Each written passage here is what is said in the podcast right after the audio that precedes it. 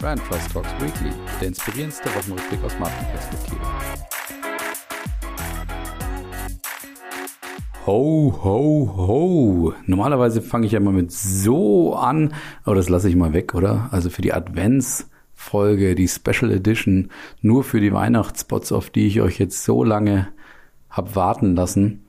Da kann man doch ruhig mal anders anfangen, oder? Und damit willkommen zurück bei Brand Trust Talks Weekly, einer Sonderfolge, wie gesagt, mit dem Thema und Fokus der Weihnachtsspots, die ja von vielen Marken jetzt rund um uns eben gerade auch lanciert werden und wurden. Und was habe ich jetzt vor mit euch? Erstmal muss ich euch sagen, diese Folge wird in zwei Folgen geteilt, weil ein bisschen wollen wir euch ja auch noch auf die Folter spannen, weil wir werden nämlich heute dann einmal in der Mitte sozusagen teilen und nicht ganz in der Mitte. Wir werden heute die ersten, glaube ich, sechs oder sieben Plätze verkünden und dann gibt's die Top 5 nächste Woche am Sonntag. Und bis dahin könnt ihr euch die Lebkuchen verdienen. Das heißt, nächste Woche könnt ihr, wenn ihr die zweite Kerze anmacht, könnt ihr Original Lebkuchen aus Nürnberg sozusagen neben eurem Adventskranz schmökern und ganz genüsslich natürlich Brand Trust Talks Weekly, die Sonderedition Volume 2, wo es dann eben um die Top 5 der Weihnachtsspots geht. Aber jetzt will ich euch gar nicht so lange noch weiter hier warten lassen, möchte nur dazu sagen oder einen kleinen Disclaimer schicken.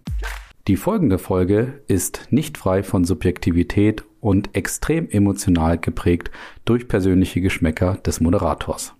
Bei Risiken und Nebenwirkungen wenden Sie sich bitte an Ihren Agenturchef, der Ihnen die Werbung geschneidert hat. So, also das mal vorneweg.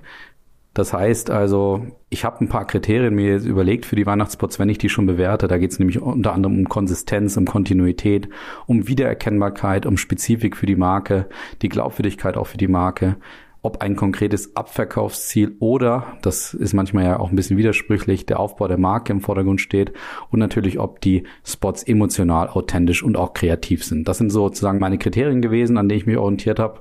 Und zwölf Marken habe ich mit ihren Spots oder zumindest den Kampagnen hier zu Gast. Und jetzt führe ich euch mal ein in mein Ranking und starte mit dem zwölften und in dem Fall letzten Platz. Los geht's.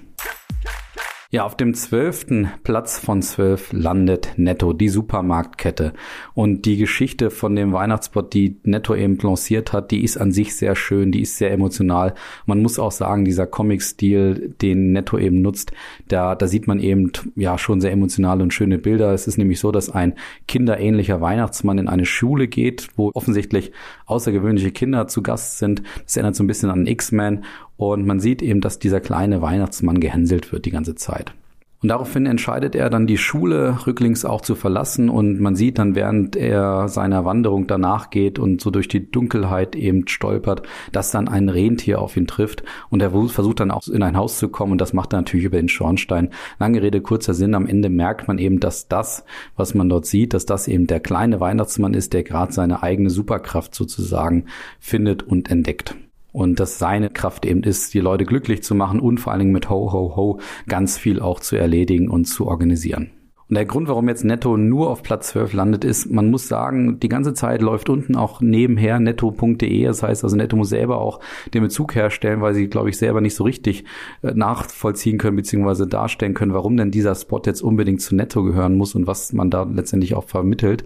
Allerdings gibt's da letztendlich dann eine kleinen, einen kleinen Bonuspunkt dafür, dass sie dann Werbung machen für die Spendenaktion, die sie dort eben bewerben, die nämlich seit über fünf Jahren schon läuft und wo man jeweils die Peter Maffei Stiftung und benachteiligte Kinder da eben versucht zu unterstützen. Aber trotzdem kriege ich so das Ganze, die ganze Herleitung, die Verbindung zur Marke Netto einfach nicht hin und deswegen verliert Netto insgesamt hier bei dem Thema und den Kriterien Wiedererkennbarkeit und auch Spezifik für die Marke und auch Authentizität und Glaubwürdigkeit bleibt natürlich so ein bisschen auf der Strecke. Aber dafür, dass es ein konkretes Ziel gibt, gibt es einen kleinen Bonuspunkt, der hilft aber Netto nicht, um sie von Platz 12 zu hieven.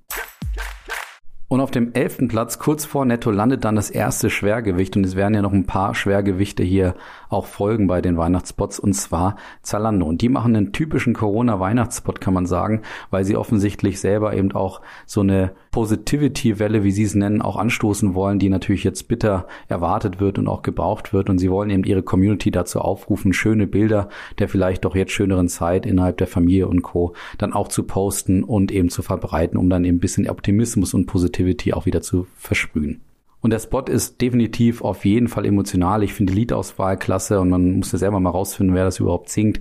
Und man sieht so einfach, ja, schon ganz schöne Bilder. Allerdings muss ich dazu sagen, ich verstehe die Bilder, die so aneinanderreiht sind, nicht sofort. Ich habe den Spot erst verstanden, als ich es ein bisschen gelesen habe, worum es überhaupt am Ende geht. Und der Spot endet eben mit dem Thema Joy. Das ist eben Joy is ours. Das ist so die Punchline des Spots am Ende, womit eben Zalando dazu aufrufen will, jetzt eben Joy und Freude überall zu versprühen ich habe mir dann schon die Frage gestellt, was, wie gesagt, was will Zalando dann eben damit sagen, wenn ich es nicht selber gelesen und versucht hätte dann zu interpretieren, hätte ich es nicht wirklich verstanden. Da wäre es einfach nur ein emotionaler, schöner Spot gewesen, der allerdings nicht sonderlich kreativ ist und eben nur versucht, über die Emotionalität zu punkten. Und eben der Bezug zur Marke fehlt mir auch ein bisschen. Vielleicht ist dieses Thema Joy, Joy is ours, weil es auch im Deutschen im Glück heißt. Vielleicht ist das irgendwie eine Verbindung zum alten, uralten Claim, Schrei vor Glück. Ich weiß es nicht genau, aber trotzdem aufgrund dessen, dass der Spot eigentlich nur mehr oder weniger emotional emotional ist, bleibt er so ein bisschen hinter den Erwartungen, die man vielleicht auch an Zalando stecken könnte, zurück und deswegen nur der elfte Platz für dieses Schwergewicht. Und auf Platz 10 kassiere ich schon das nächste Schwergewicht und einfach mal Coca-Cola. Und die sind ja natürlich eine echte Weihnachtsmarke oder ein Klassiker in der Weihnachtsspot-Historie sozusagen, weil die natürlich jetzt mit dem ganzen LKW und Weihnachtsmann erfinden und so weiter, da sind sie natürlich bekannt dafür. Und ich glaube, jeder, der an den Spot von Coca-Cola denkt, der hat dann automatisch Melanie Thornton im Kopf und den Coca-Cola-Truck natürlich auch vor Augen. Und jetzt bricht Coca-Cola tatsächlich mit der alten Tradition und diesem sehr weihnachtlichen Spot folgt eher etwas, was am Anfang nicht so typisch ist für die Coca-Cola Weihnachtsspots, wie man sie eben kennt, allerdings durchaus typisch ist für Weihnachtsspots. Es beginnt nämlich eher düster und traurig und man sieht, dass irgendwie Bilder, die nicht so wirklich was mit Weihnachten zu tun haben und deswegen denkt sich ein kleiner Junge dann auch, okay, jetzt baue ich eben mir selber aus Kartons einen Kamin, mit dem ich irgendwie die Nachbarschaft verbinden möchte und auch gerade die, die eine Nachbarin so ein bisschen locken möchte oder sie auch einladen möchte, die nämlich sehr einsam wirkt. Und am Ende sieht man eben dann dieses typische Narrativ, dann bauen am Ende alle irgendwie mit an diesem Kamin, der aus Kartons gebaut ist. Ich weiß nicht, ob man da so ein bisschen in Bezug auf die Online- und E-Commerce-Welt gerade auch sich da beziehen möchte, dass man eben sagt, jetzt gerade haben wir alle so viele Kartons zu Hause, ich weiß es nicht so genau. Aber natürlich weiß jeder, wie das Spot endet. Am Ende sitzen alle an einem Tisch und trinken natürlich Cola und sind gemeinschaftlich zusammen und freuen sich. Und die einsame Nachbarin ist natürlich auch eingeladen worden. Und da ist der Spot definitiv auch emotional, typisch emotional mit schöner Musik, einer schönen Geschichte, wobei die Geschichte nicht besonders originell ist und da auch so ein bisschen die Kreativität insgesamt ein bisschen auf der Strecke bleibt. Ich finde es eben schade, dass Coca-Cola da auch so bricht mit ihren typischen Weihnachtsspots und eben auch die Spezifik der Marke bleibt alles so ein bisschen hängen. Insgesamt, wie ich finde, nicht so richtig ein gelungener Coca-Cola-Spot, wenn man weiß, was man von denen auch schon gesehen hat in der Art und Weise. Und deswegen Coca-Cola nur auch wiederum in Anführungsstrichen auf dem zehnten Platz. Und wir kommen zum neunten Platz und das ist Pennymarkt. Und das ist sicherlich der Spot, der mit am streitbarsten gerade diskutiert wurde und gesehen wurde. Und zwar sieht man am Anfang einen Jugendlichen, der so zwischen wahrscheinlich 16 und 18 Jahren alt ist und der dann auf seine hm, offensichtlich eher traurige Mutter in der Küche trifft. Und der Junge fragt dann seine Mutter, sag mal, Mama, was wünschst du dir denn eigentlich zu Weihnachten? Und dann sagt die Mutter sehr melancholisch und sehr, mit sehr, sehr tiefen Gedanken sagt sie dann, ach, Junge, ich wünsche mir einfach mal, dass du deine Jugend wieder bekommst. Sowas in die Richtung. Ich habe jetzt den genauen Wortlaut hier nicht rausgesucht. An sich eine sehr schöne Story. Ich möchte das jetzt gar nicht so auf die Schippe nehmen in der Art und Weise, wie ich das hier darstelle. An sich eine schöne Story, weil natürlich ist es so, dass die Jugendlichen auch einige, gerade also diese in dem Alter, natürlich so ein bisschen drunter leiden unter Corona, wie viele andere auch, aber man kann sicherlich sagen, dass da eine gewisse Generation sehr hart getroffen ist und darum viele Erfahrungen auch gebracht wurde. Aber insgesamt muss ich sagen, ich kann diesen Spot leider nicht auf die vorderen Plätze lassen, obwohl dieser Spot super toll gemacht ist. Also ihr müsst euch ihn anschauen, er ist wirklich toll inszeniert, hochklassig, professionell geshootet, alles wunderbar. Ist auch, wie gesagt, eine schöne Story, ein schöner Bezug irgendwie zu Corona und zu der aktuellen äh, Situation, kann man sagen. Aber es mangelt eben an Spezifik, es mangelt auch irgendwann Wiedererkennbarkeit für die Marke Penny, weil ich es einfach nicht von Penny erwarte, wenngleich ich sie das ganz gut in ihre Strategie eingeordnet haben, wenn man da so ein bisschen hört, wie sie das erklärt haben. Es fehlt an Authentizität. Also diese Situation an sich wirkt für mich nicht ganz realistisch, auch wenn sie wieder dann schön inszeniert ist. Es mangelt auch an Glaubwürdigkeit für die Marke. Das Einzige, was man sagen kann, ist eben die Professionalität, diese extreme Emotionalität, die ist wirklich gut gemacht und irgendwo drumherum haben sie das auch erklärt, warum es diesen Spot jetzt von Penny gibt. Aber ganz ehrlich, der Otto Normalverbraucher kriegt das einfach nicht mit. Der ist eben nicht so, dass er sich so damit auseinandersetzt. Und deswegen Pennymarkt, trotz dieses hochklassigen tollen Spots, schaut ihn euch auf jeden Fall an. Der ist auch sicherlich schön für Eltern, die hier Kinder im jugendlichen Alter haben. Finde ich das eine schöne Geschichte. Aber weiter nach vorne kann ich diesen Spot leider hier nicht lassen. Und dann landet auf einem guten achten Platz Apple. Und zwar hatte ich die am Anfang auch so ein bisschen weiter vorne eingearbeitet, weil der Spot nämlich einen sehr schönen Twist hat am Ende. Aber es gibt eben auch ein paar Sachen, die ich hier kritisieren muss. Und grundsätzlich fange ich natürlich immer wieder an, den Spot zusammenzufassen. Es ist so, man sieht einen, also man sieht eher das Ende von Weihnachten und das Ende vielleicht auch so ein bisschen des Winters. Man ist vielleicht im Januar oder Februar. Man sieht, dass der Schnee schmilzt und ein Junge einer vierköpfigen Familie zerstört eben die Schneemänner aufgrund dessen, dass jetzt alles vorbei ist. Und die kleine Schwester von ihm will ihn gerade noch aufhalten, läuft nach draußen und rettet einen der vier Schneemänner, den die Familie offensichtlich gebaut hat und entscheidet kurzerhand, diesen Schneemann muss ich durch den Sommer und alle Jahreszeiten, die eben noch dann kommen, einfach durchziehen und bringe ihn oder lass ihn eben in unserem Kühlfach einfach sozusagen über den Sommer, Frühling und so weiter eben dann dort leben. Und sie beschützt ihn dann während des ganzen Spots gegen alle möglichen Einflüsse von außen, die Eltern, wie gesagt, die Hitze, der ist dann beim Zelten dabei. Also dieser Schneemann kommt überall mit, halt in der Kühlbox oder im Kühlfach und so weiter. Und am Ende bringt sie ihn natürlich dann nach draußen, als der erste Schnee wieder gefallen ist. Dann gibt's einen interessanten Twist, den ihr euch selber mal anschauen müsst. Aber insgesamt kann ich Apple hier auch nicht weiter nach vorne lassen, weil der Spot hat eigentlich fast gar keinen Bezug zur Marke, außer dass man am Anfang irgendwie sagt, dass der Spot eben mit einem iPhone 13, glaube ich, geshootet ist, was man dann vielleicht auch irgendwo sehen mag. Der Spot ist an sich auch sehr professionell und sehr schön. Auch geshootet kann man definitiv sehr gut ansehen. Der ist sehr emotional. Er ist allerdings nicht ganz so kreativ, weil die Geschichte gab es anscheinend schon. Das heißt, Apple hat sich dort von einer anderen Marke inspirieren lassen. Da gibt es also klaren Punktabzug, was die Kreativität angeht. Die Authentizität finde ich hier sehr gut. Die Emotionalität, wie gesagt, auch. Ich finde schade, dass man Apple dort überhaupt nicht wahrnimmt, aber es ist halt ein typischer Markenaufbau, kann man hier sagen wo die Marke versucht, da ihr Konto so ein bisschen zu stärken und ihre Werte offensichtlich zum Ausdruck zu bringen. Das ist ja auch mal ganz okay. Trotzdem, aufgrund der fehlenden Kreativität und auch der fehlenden Erkennbarkeit, dass es Apple dahinter steckt, gibt es eben deutliche Abzüge hier für den Spot, obwohl, wie gesagt, der Twist am Ende es schon lohnenswert ist, den sich mal anzuschauen. Von daher schaltet auf jeden Fall mal ein. Aber der achte Platz geht deswegen an Apple.